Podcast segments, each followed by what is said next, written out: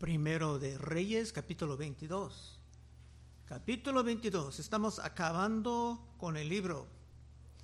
En el último capítulo, el miserable rey Acab, el esposo de Jezabel, dejaba a todos bien sorprendidos, mostrando algo de remordimiento por sus acciones. Dios dio estas palabras a Elías para el fin de Acab. En Reyes, primero de Reyes 21, 19, el último capítulo, Dios dijo, le hablarás diciendo, así ha dicho Jehová, ¿no mataste y también has despojado? Esto, cuando Acab estaba en la viña de Nabot, que robaba y mataba al hombre, y volverás a hablarle diciendo, así ha dicho Jehová, en el mismo lugar donde lamieron los perros la sangre de Nabot, los perros lamarán también tu sangre, tu misma sangre. Y el rey estaba bien impactado, tanto que aún Dios lo notaba. Cerrando el capítulo, dijo en Primero de Reyes 21, 27, y sucedió que cuando acabó oyó estas palabras, rasgó sus vestidos y puso cilicio sobre su carne. Ayunó y dormió en cilicio y anduvo humillado. Entonces vino palabra de Jehová Elías Tisbita diciendo, ¿no has visto cómo Acab se ha humillado delante de mí?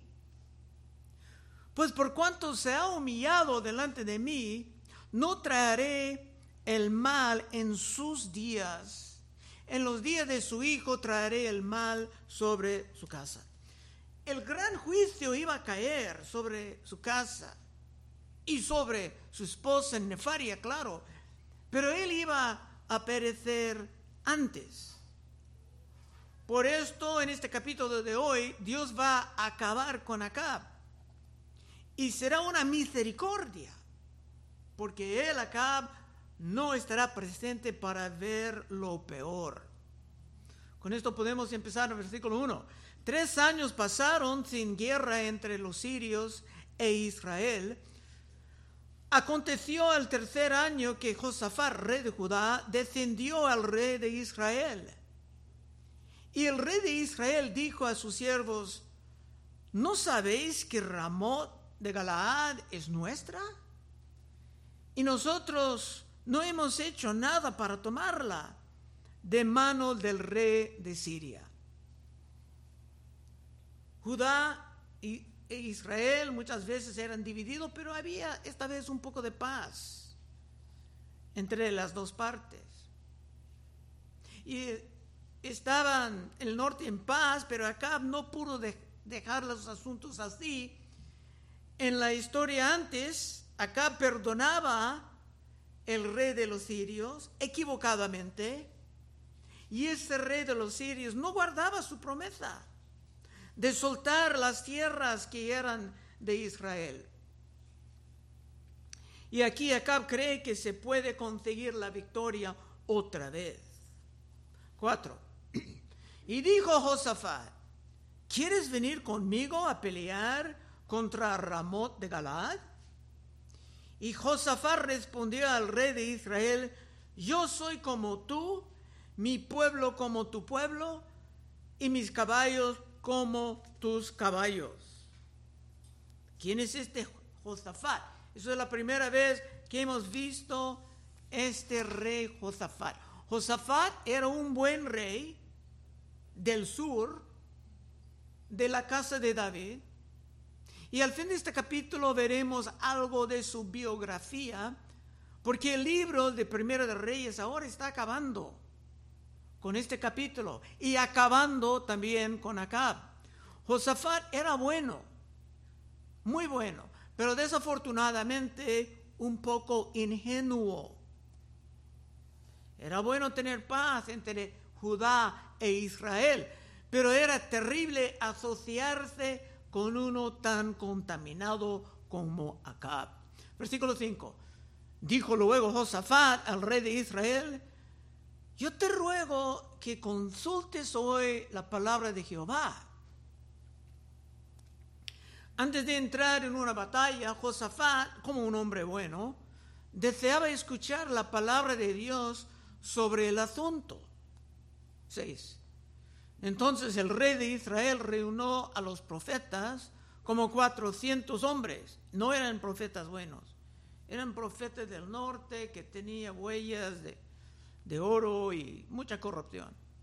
A los cuales dijo, iré a la, a la guerra contra Ramot de Galad o la dejaré. Y ellos dijeron, sube porque Jehová la entregará en mano del rey. Bueno, aunque Josafat era ingenuo, en los asuntos espirituales se tenía algo de discernimiento y no estaba satisfecho con estos profetas falsos. Siete. Y dijo Josafat, ¿hay aún aquí algún profeta de Jehová por el cual consultemos? El rey de Israel respondió a Josafat, aún hay un varón por el cual podríamos consultar a Jehová. Micaías, hijo de Imla, mas yo le aborrezco, porque nunca me profetiza bien, sino solamente mal. Y Josafat dijo, no hable rey así. Dijo, no era correcto hablar así de profeta de Dios, un auténtico. Y este punto está lleno de aplicación.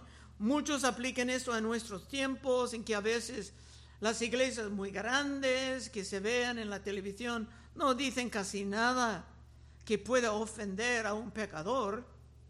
Y eso es normal cuando la apostasía o el abandono de la vida santa es muy común. Vimos en Isaías 39, porque este pueblo es rebelde, hijos mentirosos, hijos que no quisieron oír la ley de Jehová. Van a escuchar muchas cosas, pero jamás la ley de, Dios. Que dicen a los videntes, videntes eran como profetas que recibieron visiones, no veáis. Y a los profetas, no nos profeticéis lo recto, decirnos cosas halagüeñas, que quiere decir suaves. profetizar mentiras. Dejar el camino apartados de la senda, quitad de nuestra presencia al santo de Israel. Cuando hay mucha apostasía, no quieren escuchar de la santidad de Dios. Y acá era de esta manera de pensar. Pero Josafat deseaba escuchar un predicador más auténtico. 9. Entonces el rey de Israel llamó a un oficial y le dijo, trae pronto a Micaías, hijo de Imla. Los judíos creen que este Micaías era el profeta herido en capítulos anterior, que pedía una herida, que daba el, el cuento sobre el prisionero escapado atrapando a Acab en su propio juicio. Es más, se creen que Acab lo tenía detenido, por eso pudo llamarlo tan rápidamente. Y para pacificar a Josafat, Acab estaba dispuesto a dejarlo hablar, porque Acab quería las fuerzas de Josafat también. En esta batalla, versículo 10. Y el rey de Israel y Josafat, rey de Judá, estaban sentados cada uno en su silla vestido de sus ropas reales, en la plaza junto a la entrada de la puerta de Samaria. Y todos los profetas profetizaban delante de ellos. Los reyes eran sobre tronos portátiles, pero tenían toda su ropa especial. Pero Micaías va a hablar de otro trono. 11. Y Sedequías, hijo de Canana, se había hecho unos cuernos de hierro, hierro, y dijo, así ha dicho Jehová, con estos acornearás a los sirios hasta acabarlos. Muy dramático. Pero simplemente por tener la dramatización no es una garantía de que se pronunciaban la verdad. 12. Todos los profetas profetizaban de la misma manera, diciendo, sube a Ramat, Ramot de Gilead y serás prosperado, porque Jehová la entregará en mano del rey. Estaban diciendo al rey exactamente lo que el rey quería oír. Y hay predicadores siempre que hacen el mismo.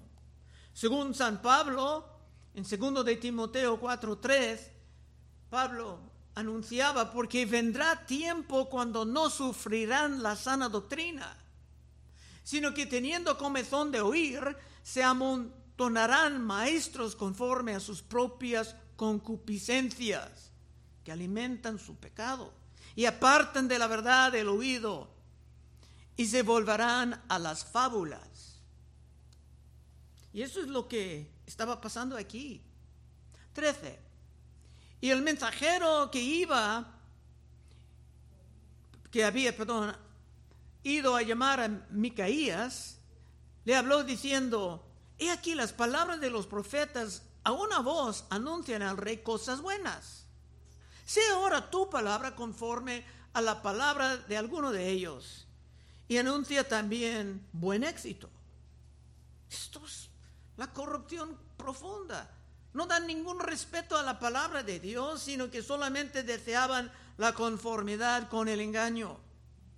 Y Micaías, en versículo 14, respondió, vive Jehová, que lo que Jehová me hablare, eso diré. Cuando él dijo, vive Jehová, Micaías estaba jurando.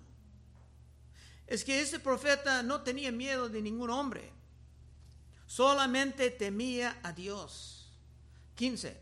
Vino pues al rey y el rey dijo Micaías, ¿iremos a pelear contra Ramot de Gilead o la dejaremos?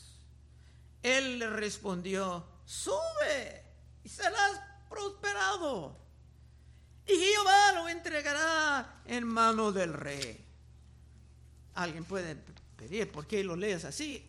Bueno, es propio, es correcto leer esto con un poco de sarcasmo, como veremos con la reacción del rey en versículo 16. Y el rey le dijo, ¿hasta cuántas veces he de exigirte que no me digas sino la verdad en el nombre de Jehová? Posiblemente esto pasaba antes. Conociendo el rey, el profeta le daba toda forma de sarcasmo, sabiendo que no iba aceptar la verdad. Otra vez 16. Y el rey le dijo, ¿hasta cuántas veces he de exigirte que no me digas sino la verdad en el nombre de Jehová? Y esto es precisamente lo que Micaías faltaba para derramar toda la verdad. 17. Entonces él dijo, yo vi a todo Israel esparcidos por los montes, como ovejas que no tienen pastor.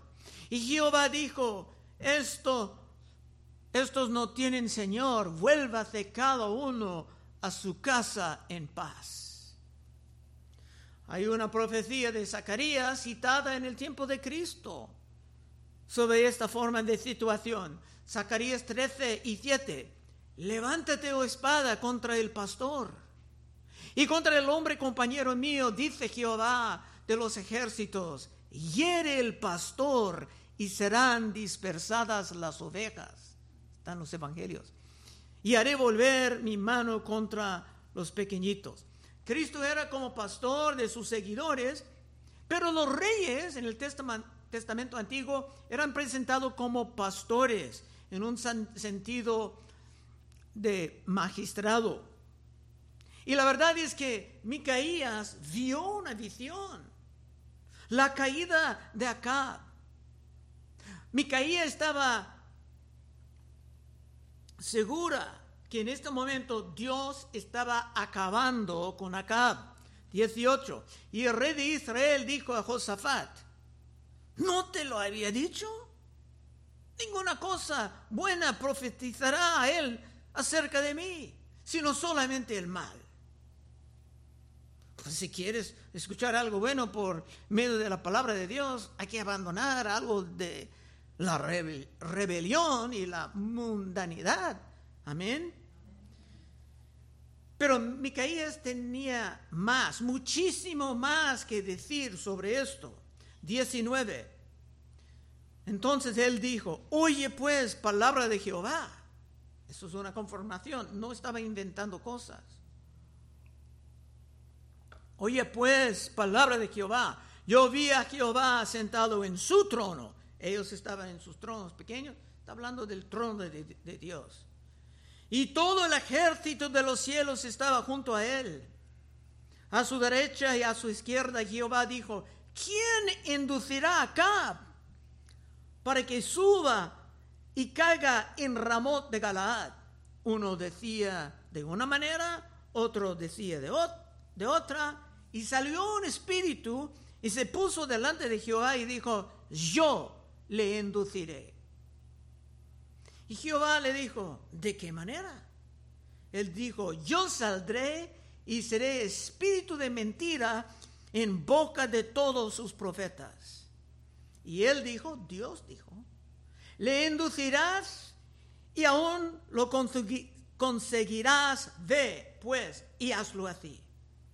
Y he aquí, Jehová ha puesto espíritus de mentira en la boca de todos tus profetas, y Jehová ha decretado el mal acerca de ti. No solamente vino ese profeta anunciando la verdad, sino que pudo explicar exactamente la razón de por qué tantos otros estaban equivocados. Y a veces hay hermanos, hermanas que son incómodas con ese pasaje de Dios mandando un espíritu de engaño, pero Dios prometía hacer el mismo a los malvados, a los incrédulos del Nuevo Testamento. En segundo de Tesalonicenses 2.8, un pasaje sobre el anticristo, sobre lo cual hay muchas especulaciones, pero una cosa aquí es muy clara, y entonces se manifestará aquel inicuo, a quien el Señor matará con el espíritu de su boca, y destruirá con el resplandor de su venida, inicuo cuyo advenimiento es por obra de Satanás, con gran poder y señales y prodigios mentirosos, y con todo engaño de iniquidad para los que se pierdan por cuanto no recibieron el amor de la verdad. Para ser salvos y la consecuencia de, esto es, Nuevo Testamento, por esto Dios les envía un poder engañoso para que crean la mentira, a fin de que sean condenados todos los que no creyeron a la verdad, sino que se complacieron en la injusticia. Es totalmente normal para Dios castigar a los incrédulos con toda forma de engaño o hasta con la mente reprobada, como dice en el primero de Romanos. Y eso es exactamente la manera aquí en que Dios estaba acabando con Acab. 24.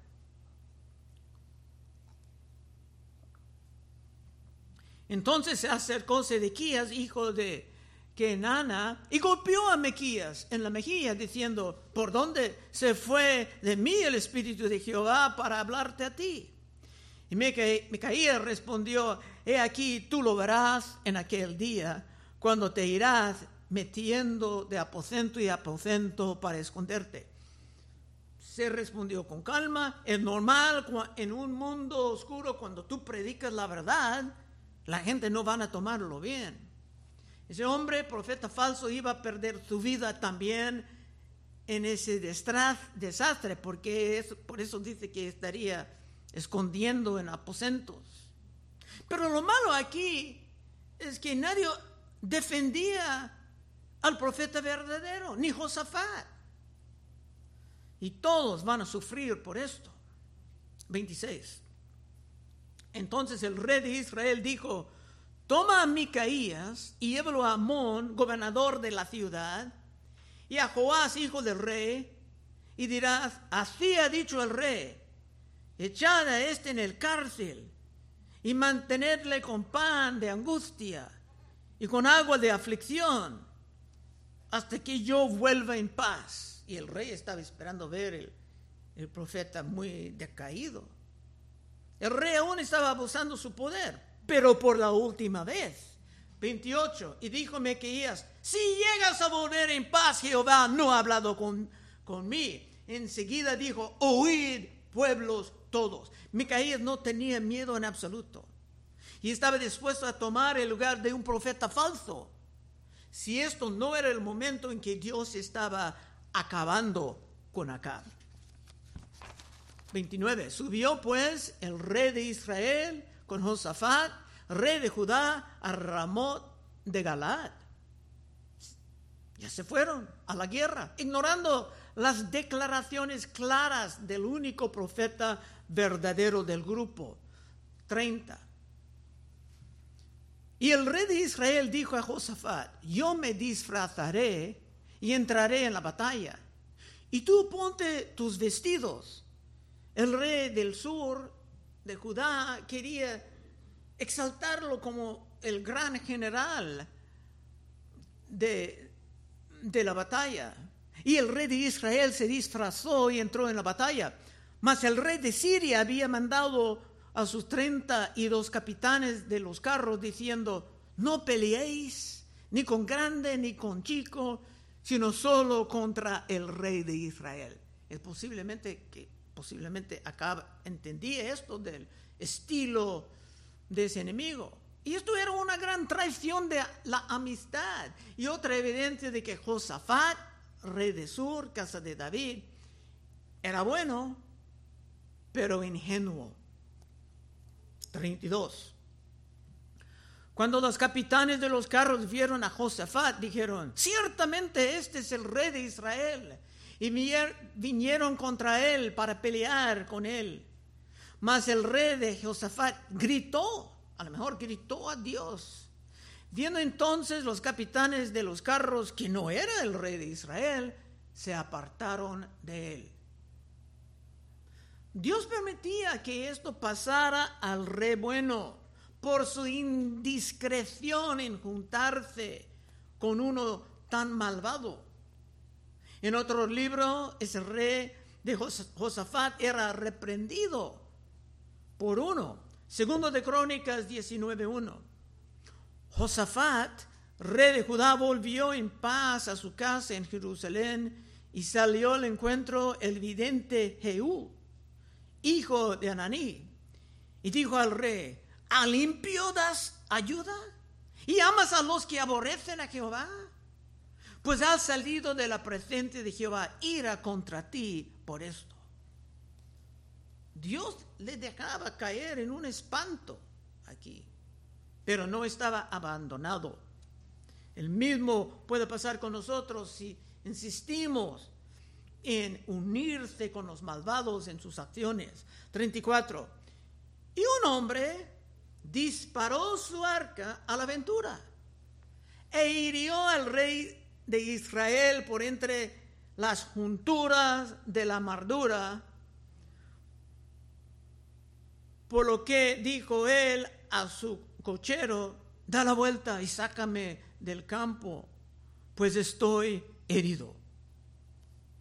Acabando con acá, podemos ver la manera en que Dios está en control de todo, hasta de una flecha tirada a la aventura. 35. Pero la batalla había arreciado aquel día y el rey estuvo en su carro delante de los sirios y a la tarde murió y la sangre de la herida corría por el fondo del carro.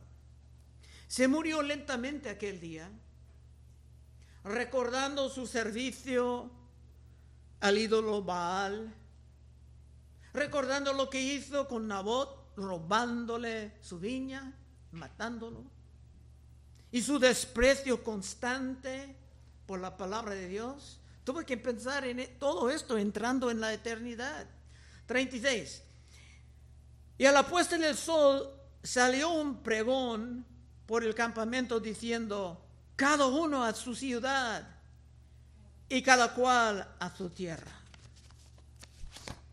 Esto era exactamente conforme a la palabra del profeta honesto. 37.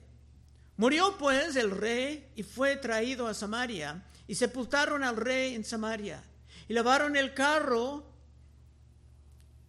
en el estanque de Samaria y los perros lamieron su sangre. Y también las rameras se lavaban ahí conforme a la palabra que Jehová había hablado. Dios dijo que los perros iban a lamar su, sangre y estaba pasando. Acá murió, Dios quitándole la vida, pero tenemos que recordar, esto era una misericordia, comprada por su manifestación de remordimientos, como vimos al fin del último capítulo. Porque los grandes juicios iban a venir pronto sobre su familia y sobre su esposa malísima Jezabel. Y si quieres ver todo esto, hasta los perros comiéndola, tienes que seguir regresando viernes tras viernes. Pero vamos a llegar a esto en las semanas que vienen. 39. Y el resto de los hechos de Acab y todo lo que hizo y la casa de marfil que construyó y todas las ciudades que edificó, no está escrito en el libro de las crónicas de los reyes de Israel. Y durmió acá con sus padres y reinó en su lugar Ocosía, su hijo. Tenía un gran casa de marfil. Le encantaba cosas buenas de la vida, las cosas materiales, los lujos, pero nunca se prestaba atención a Dios. Hemos estudiado a Cabia por muchos capítulos y hay mucho que aprender por su vida, pero son cosas que tenemos que evitar y no copiar aparte de su remordimiento y humildad al fin del último capítulo. Y ahora estamos llegando al fin hay un poco de biografía sobre Josafat, porque el libro en sí está acabando. 41. Josafat, hijo de Asa, comenzó a reinar sobre Judá en el cuatro año de Acab, rey de Israel. Era Josafat 35 años cuando comenzó a reinar y reinó 25 años en Jerusalén. No era un reinado muy largo, pero muy productivo. El nombre de su madre fue Azuba, hija de Zilki, y anduvo en todo el camino de Asa, su padre, y su padre era bueno, sin desviarse de él, haciendo lo recto ante los ojos de Jehová. No era perfecto, tenía sus defectos, pero ojalá se escuchen esto de ti en el día de tu funeral haciendo lo recto ante los ojos de Jehová. Con todo esto, los lugares altos no fueron quitados, es un defecto que muchos tenían, porque el pueblo sacrificaba aún y quemaban incienso en ellos. Asa su padre era otro de los pocos reyes buenos del sur. Ninguno era bueno en el norte. 44. Y Josafat hizo paz con el rey de Israel no era nada malo tratar de unificar el pueblo dividido, pero algo era algo ingenuo involucrarse tanto con Acab. 45. Los demás hechos de Josafat y sus hazañas y las guerras que hizo no están escritos en el libro de las crónicas de los reyes de Judá barrió también de la tierra el resto de los sodamitas que habían quedado en el tiempo de su padre Asa. Esto era otro acto buenísimo de él y de su padre. Se acababa con los sodamitas, siguiendo la ley de Dios que dijo que sus prácticas eran una forma de delincuencia. Esto es muy raro en nuestros tiempos, por lo menos en el occidente.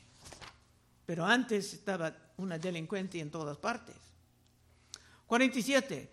No había entonces rey en Edom, había gobernador en el en lugar del rey. Josafat había hecho naves de Tarsis, las cuales habían de ir a Ofir por oro, mas no fueron, porque se rompieron en Ezion Geber y hay una historia en esto, no vamos a entrar mucho, pero hay algunos detalles. Hay mucho más sobre esto en otras partes de la Biblia. Josafat tiene muchos capítulos dedicados a él en otros libros, pero tenía que aprender de no unirse tanto con los incrédulos en grandes negocios. 49.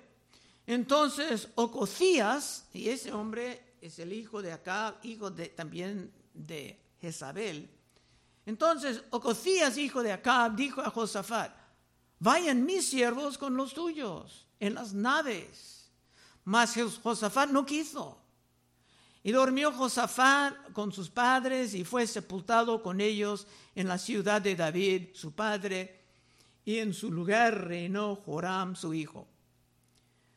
Las pérdidas que sufría Josafat eran por esto, por participar en yugo desigual en los negocios.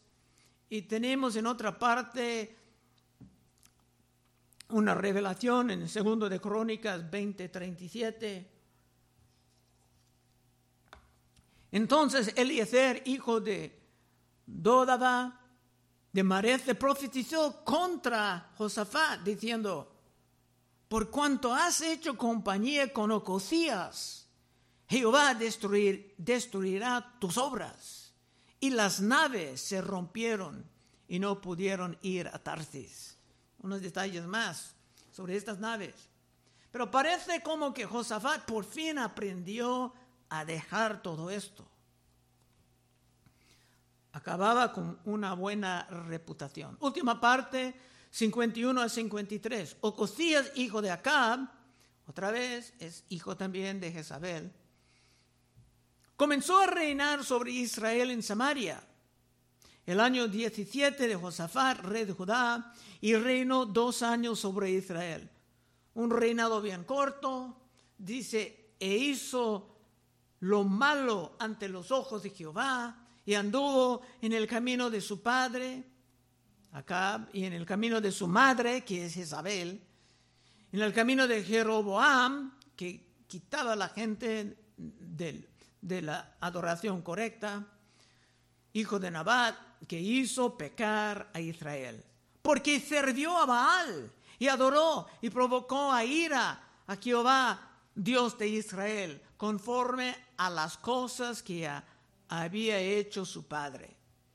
En fin, los del norte se fueron de malo a peor, mientras los del sur, de la casa de David, tenían un rey bueno de vez en cuando, dejándose siempre algo de la esperanza por el rey supremo de la casa de David, el Señor Cristo Jesús.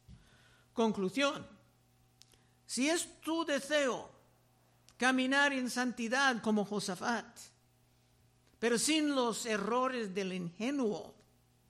Puedes pasar al frente en unos momentos y levantaremos esto al gran Rey Cristo Jesús para que tu vida deja su marca correcta sobre este mundo tan podrido y tan oscuro. Oh Padre, te damos gracias por ese pasaje interesante. Ayúdanos, Señor, a meditar en esto para estar preparados, Señor, de entrar aquí en domingo y participar en tu Santa Cena con gozo, con alegría, Señor, sabiendo que aunque no, no somos ninguno de nosotros perfectos en nuestro caminar, estamos observando tus preceptos. Pedimos esto en el santo nombre de Cristo Jesús. Amén.